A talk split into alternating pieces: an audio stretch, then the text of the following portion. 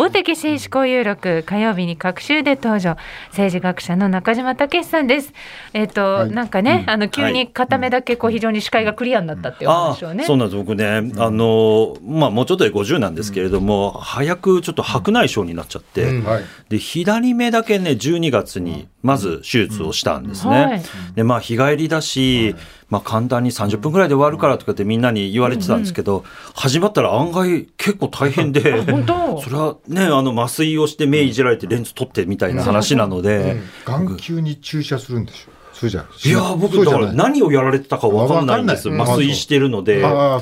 か消毒液バサッとかけられてものすごい明るいところで、はい。なんか片っぽずつなんだ。そうなんです。まだ左目だけなので、左目はすごいよく見えてるんですけど、右は霞んでるんで。そっかそっか、でもね。いやな、やっぱり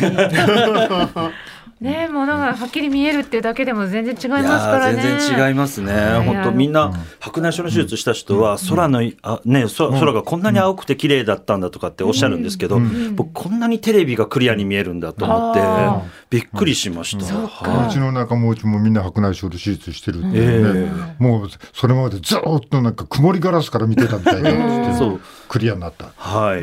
そうでテレビもめちゃめちゃ進化してますもんね。びっくりしました。なんでこんなに綺麗なテレビ見たことなかったので。じゃあ今こう、はい、あの 8K クオリティの、はい、片目だけ 8K クオリティの、はい、中島さんですけど。ね、はい、まあでもまああのご無事にね、住んでよかったですね。片っぽだけとはいえねまだ。で今日がですね、うん、えー、液状化現象と土中環境、土の中の土中環境、国土強靭化を見直すと。はい、いう。前もね、ちょっとこの土中環境の話なさってましたけど、はい、そうですね、あのまあ、1月1日の元旦に能登半島の地震があって、まあ、3週間が経ったということになります。まあ、あのこれからまあ復興という問題にまあ直面をしていくわけなんですけれども、まあ、こういう時って必ず注意をしないといけないのが、まあ、ショックドクトリンっていうふうに言われるものですね。あの三次便乗型資本主義っていうふうに言われたりしますけれども、何かこういう大きな惨事があると、まあ、あのこれまでなかなか実施できなかったような大型開発とかがどーンと進んだりとか、まあ、そういうふうなことがよくあるっていうのが、まあ、ナオミ・クラインという人が指摘した問題で、まあ、少しちょっとまあ最近はですねなんか陰謀論みたいなものとこう重ねてこう語られることがちょっとあったりするので誤解されやすいんですけども、例えば今回の地震だと何かこう人口で地震を起こしたんだとか、それが岸田内閣の問題から目をそらされるためとか、まあ、こういう陰謀論がちょっと溢れているんですけども、まあ、そういうのとは僕は全く違うんですが、しかし、まあ、政府とかいろんな人たちがこれを機にっていうので昔から温めていたこと、なかなかできなかったことをやってしまうっていうのがあってそれが最近で言うと国土強靭化っていう言葉のもとにですね、まあ、進んでいくっていうことがまあ容易に考えられるんですけれども、僕はちょっとあの立ち止まって考えないといけないんじゃないかなと思うんですね。まあ、国土強靭化といってこう被災地にお金を使うことっていうのは僕はとっても重要なことだと思うんですが、質が重要だと思っているんですね。あの例えばあの東日本大震災の後にまあいろんなこう復興っていうのがありましたけども、例えば高台移転とかいろんなものが進みましたけども、これもよくあの検証しないといけないですね。いろんなやっぱり問題が指摘をされていて、なかなかこう人が戻ってこなかったりとか、あるいはまあそれが環境破壊につながっちゃったところもあったりとか、まあいろんな課題があったりたりすると。堤防で海が見えなくなったり。そうなんですよね。うん、まあ、そういうことがこう、どんどん進んでしまうと、うん、また能登の美しい風景が失われてしまったりする。はい、で、そんな時に僕すごく参考になるなと思うのが、高田博臣さんという人が、もう4年ぐらい前ですかね、あの、土中環境っていう本を書かれているんですね。はい、あの、造園家の方なんですけども、とそれであの、これ、まあ、異例にのあの、形であの、すごく売れた本なんですけれども、はいあの高田さんはですね環境の問題とかを考えるときに、うん、あの地表だけ地表から上だけを見ていちゃいけないと、うん、土の中を見ないといけないんですよっていうことを言っている方なんですね。うん、でやっぱり土の中の水と空気っていうもののこう流れっていうのがすごい重要で、これが停滞してしまうと、まあ、自然の均衡状態っていうのが崩れてしまうと、でそういうところであの土砂崩れとかが起きるんだっていうんですね。木もうまく育たなかったりとかね、しますもんね。そうなんですね。あのやっぱりあの重要なのはこのなんですかね森の中でもあの植物の多様性だとおっしゃるんですね。うん、あの高い木ばっかりでもですね根は一つの場所にしか行かないと、やっぱりあの土の上の方から下の方まで根がこうまんべんなくあるような状態っていうのが、それでちゃんとこう土がしっかりはいそうなんです、ね、守られるわけですね。でそれとともにまあ水っていうのもあるいは空気っていうのもこう通っていくと、そういう土地があのすごく丈夫なんだと。でやっぱり一部分だけ土砂崩れが落ちた起きたからってまたコンクリートで固めたりすると別の場所にまた水が滞留したりして、まあ、それでそこが弱くなっていくと。やっぱり近代の土木ってすごくこう部分部分しか見てないんだけども、うん、例えば昔の人は山全体とか、広い視野で見ていたので、うん、直し方っていうのももう少し自然に沿った形だったと、昔のあの知恵っていうものこそ今の土木に必要なんじゃないかっておっしゃってる方なんですね。僕すごく面白いなと思っているんですが、この方あの1月1日能登にいらっしゃった。そうなんです。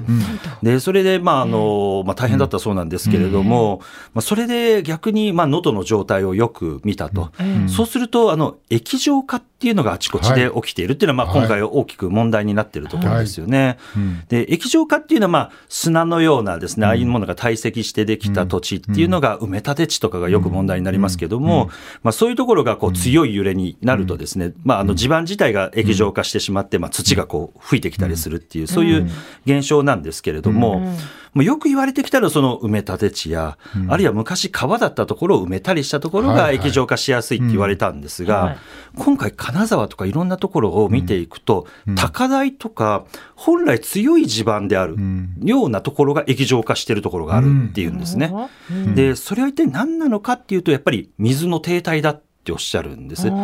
人工物をいろいろ作った結果、うん、そこで水がこう停滞してしまったところっていうのは、結局液状化が起きやすいそういう土地になってしまっていると、うん、土の中でねそうなんですよね。だからこれから復興だって言って、いやこんな液状化しないようにより固めましょうみたいなですね、そういう話になってしまうと、よりその周りが液状化しやすいような、そういう環境が生まれてしまいますよと。だからちょっとこう立ち止まって考えないといけないんじゃないですかっておっしゃっているんですね。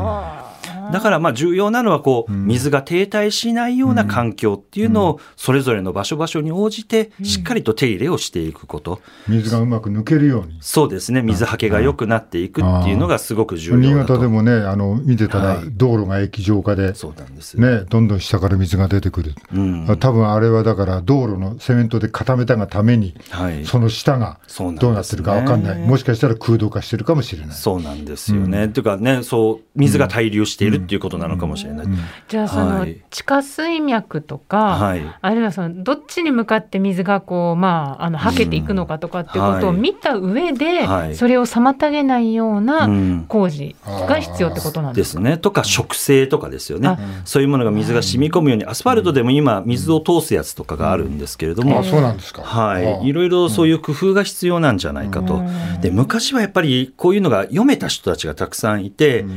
僕代表的なのは空海だと思うんですけども。空海さんはそういうのが、ね、土地を分かったと、はい、昔のこう、まあ、行基とかね私たち習った人たちっていうのは、僧侶でありながら土木ができたんですよね、うん、あの東大寺のね、大仏さん作った、そうなんです、空海は万能池っていうね香川県にある大きな池をこう改修したっていうことでも有名なんですけども、そうかお坊さんで土木やった方、はい、あの時代は多かったですねそうなんですね、ね、大乗仏教なのでまあみんなを救わないといけないと、じゃあ今救うためには何が必要かっていうとちゃんとした土木工事であるっていうので、僧侶が土木工事やってたんですけれども、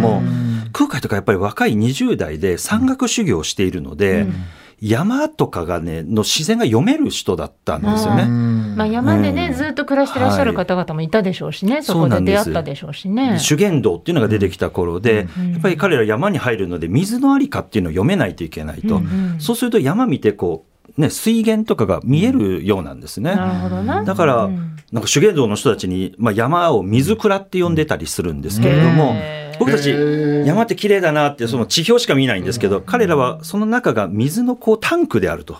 い。うふうに見ていると、じゃあその水脈がどうなるかっていうこう環境の要を読んでいくことができるんですよね。伝説でね、空海さんがここでこうあのあのね杖で叩いたら水が湧きました、神通力みたいに言うけど、あれはちゃんと水脈が分かってたそうなんだと思うんですよね。尺状って思ったやつでず、ね、あの弘法水とか弘法井戸っていうのがあって、これやっぱり、うん、見えてたっていうかそういうのが分かっってたんだと思うんですね。そういう知識をじゃあ空海さんは、はい、例えば中国に勉強しに行った時とかに身につけてきたりしてたんですか、はい、そうですね。山を歩きながらそのおそらくあの今の学説では遣唐使っていうので行って、うん、そこでいろんなこう土木の知識を得てきたと言われているんですが、うん、僕はそれよりも前の20代の時に山岳修行していた時に身につけた、うんまあ、その野生の思考っていうんですかね、うん、そういうものがすごい大きいんじゃないかと思うんですね。でもそれは現代の街づくりでも同じように大事なわけですね。うん、いやだと思いますね。ね。近代はやっぱりこう人間の力によってどんとこうコントロールしようとするんですね。うん、固めてしまおうとか災害が起きないように。でそうじゃなくてこう自然をいなすというんですかね、自然にこう沿いながら逆に自然の持ってる力、潜在力をこう引き出すみたいな、そういう土木をやっていかないとまあ、次々こう同じことが起きてしまうっていうのが、うん、まあ、高田さんの警告で、僕はなるほどなというふうに思ったりしたんですね。うん、なるほど、はい、じゃああれだね。そのなんていうか上から固めて、この崖をセメントで固めましたみたいなことは、よっぽどよく考えてやらないと、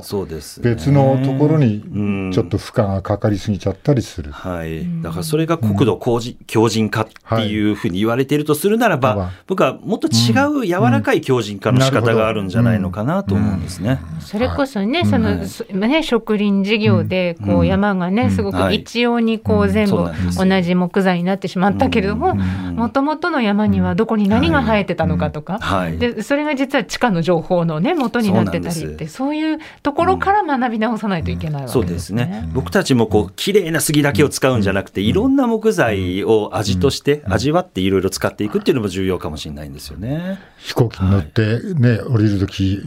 空から見ると、日本列島は本当にもう、町がね、はい、あの端っこの方にくっついてるだけで、ほとんど山で、そうですね。ね全部山で、この山をちゃんとどうするかって、やっぱ考えないといけないなと思いますよね、町の安全にもつながっているところ。で、そのご紹介いただいた本が、その土中環境、忘れられた共生の眼差し、よみがえる古の技。という、はい、えー、高田博臣さんという方がね、あの出されたご本だそうですので、えー、ぜひ興味のある方お読みになってください。えー、今日は液状化現象と土中環境国土強靭化を見直すと。ね、液状化っていうのはなんかそう考えてくるとなんか人間がやっちゃって人工のものがはい、多くなっちゃって、うん、それで液状化が起こっちゃったのかもしれない。ね、上からこう無理して蓋したようなね、状態になっちゃったことのね、表れですよね。はい、はい。ありがとうございました、うん、えー、今日のご担当は政治学者中島武さんでした。ありがとうございました。ありがとうございました